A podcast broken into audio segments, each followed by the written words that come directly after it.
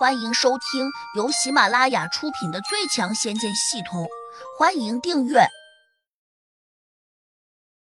第一百八十章，比速度谁吃亏？悬空大师双手合十，念了一声阿弥陀佛。李家辉冷笑道：“你们笑什么？”李莫心鄙视道：“你真是不知天高地厚，竟然敢挑战我们青竹帮的帮主！”李家辉恶狠狠的叫道：“我挑衅了他，又怎么样？他敢和我单打独斗吗？”胡杨看着他，依旧笑容满面。“你真想和我打吗？不过我有个条件。”“什么条件？”“如果你答应了我，那我就放了你们；但要是你输了，我就杀了你们。怎么样？”胡杨平静的说道。李家辉二话不说。马上答应下来。王永奎却大叫道：“李家辉，你别上当！这里是他的地盘，他多半会耍诈。”李家辉一听，立刻醒悟过来，对胡杨说：“我们单打独斗的时候，其他人不能在旁边放冷枪。你放心，没有我的命令，谁也不会过来帮忙的。”胡杨接过话茬说：“还有，我们要么赤手对空拳。”要么比拼刀剑，可不能我拿着刀，你却拿着枪。李家辉的心思比较紧密，马上又提出了一个条件。胡杨笑道：“和你过招，我什么都不用，你只管拿刀过来砍我。”李家辉愣了一下，连忙摇头说：“我不相信，你不用武器。”李莫心忍不住了，轻视的说：“我们老大要对付你。”根本就不需要武器，他只要一个手指头就能把你打死。你这个女流之辈，可真会吹牛！我有没有吹牛？你等会儿就知道了。李莫心用可怜的目光瞅着他。场中青竹帮众人个个都用同情的目光看着李家辉，这让他很不爽。他抡起手中的大刀，呼呼的舞了起来。一时之间。风声四起，刀光闪烁。李莫心略有一点吃惊，看不出来，你还是个武道的高手。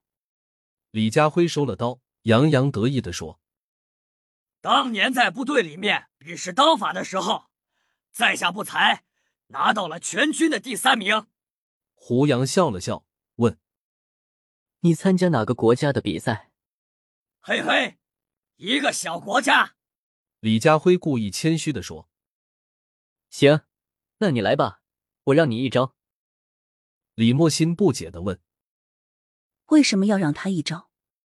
胡杨一本正经的说：“因为我不想和他浪费时间，所以让他一招就够了。”李家辉一听，顿时不高兴了，他冷笑了一声说：“别把自己当回事儿，我不用你啊。”好吧，那我可就出手了。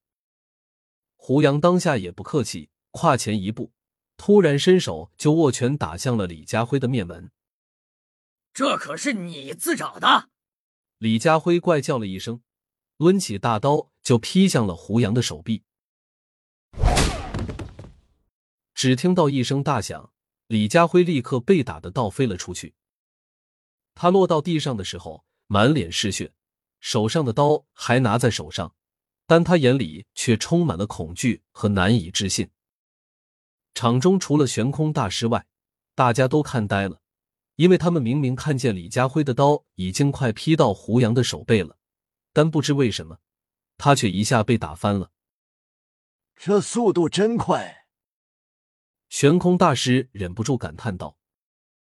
胡杨对着李家辉勾了勾手指头，说：“你没事吧？再砍我两刀。”李家辉苦着脸从地上爬起来，摆了摆手说：“我打不过你。”胡杨板着脸：“别忘了，你现在要是认输的话，我就杀了你们。”李家辉咬了咬牙，恨恨的说：“我和你拼了！”他一边吼着，一边拿着刀拼命的扑向了胡杨。胡杨并没有躲闪的意思，冷冷的看着他。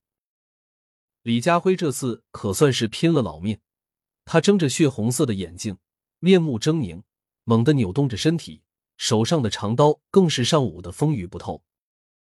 青竹帮的众人看的都有些紧张，因为他们发现胡杨根本没有一点动作，而李家辉的大刀已经呼啸着劈向了胡杨的脑袋。就在那一刻，胡杨似乎动了，大家隐约中看见他好像伸了一下手。这市场中突然安静下来，李家辉的大刀仿佛砍中了胡杨的手掌，大家都屏住了呼吸。李莫心下意识的叫道。糟糕，胡老大受伤了！饿狼雇佣兵团的那两个家伙已经在大声的叫好，兴奋的神情写在了脸上。陈雪飞的功力到底要比李莫心高得多，他低声念道：“胡老大这速度太快了吧，简直让人不敢相信。”众人这才惊愕的看见，胡杨用大拇指和食指捏住了李家辉的大刀，并且在众人惊异的目光中。胡杨轻轻的摆动一下手指，只听得“嗡”的一声，李家辉好像被电击了一般，手掌便已经离开了刀柄。胡杨顺势把大刀拿过来，淡漠的说道：“这刀是我的，不能再借给你玩了。”众人的眼前随之一花，胡杨手上的大刀便已经消失了。李家辉，你还打不打？李家辉沮丧的看着胡杨说。比拳脚功夫，我和你差的太远了，我怎么也不是你的对手。你敢不敢和我比枪法？胡杨摇了摇头，我从来没有使过枪。这么说来，你是不敢和我比了。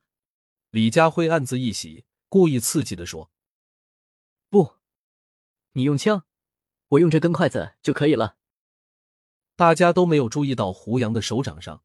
突然就多了一根普普通通的筷子，你这是什么意思？不只是李家辉，包括场中大多数人都不明白胡杨这是要做什么。胡杨转头命令那帮手下说：“给李家辉一把手枪，我和他面对面解决斗。”大家都愣住了，仿佛听错了似的。李莫心难以置信：“胡老大，你这是做什么呢？”难道我说的还不够清楚吗？给他一把手枪，快点，不要再磨蹭了。李莫心有些犹豫，站着没有动。陈雪飞说：“听胡老大的，没有错。”本集已播讲完毕，请订阅专辑，下集精彩继续。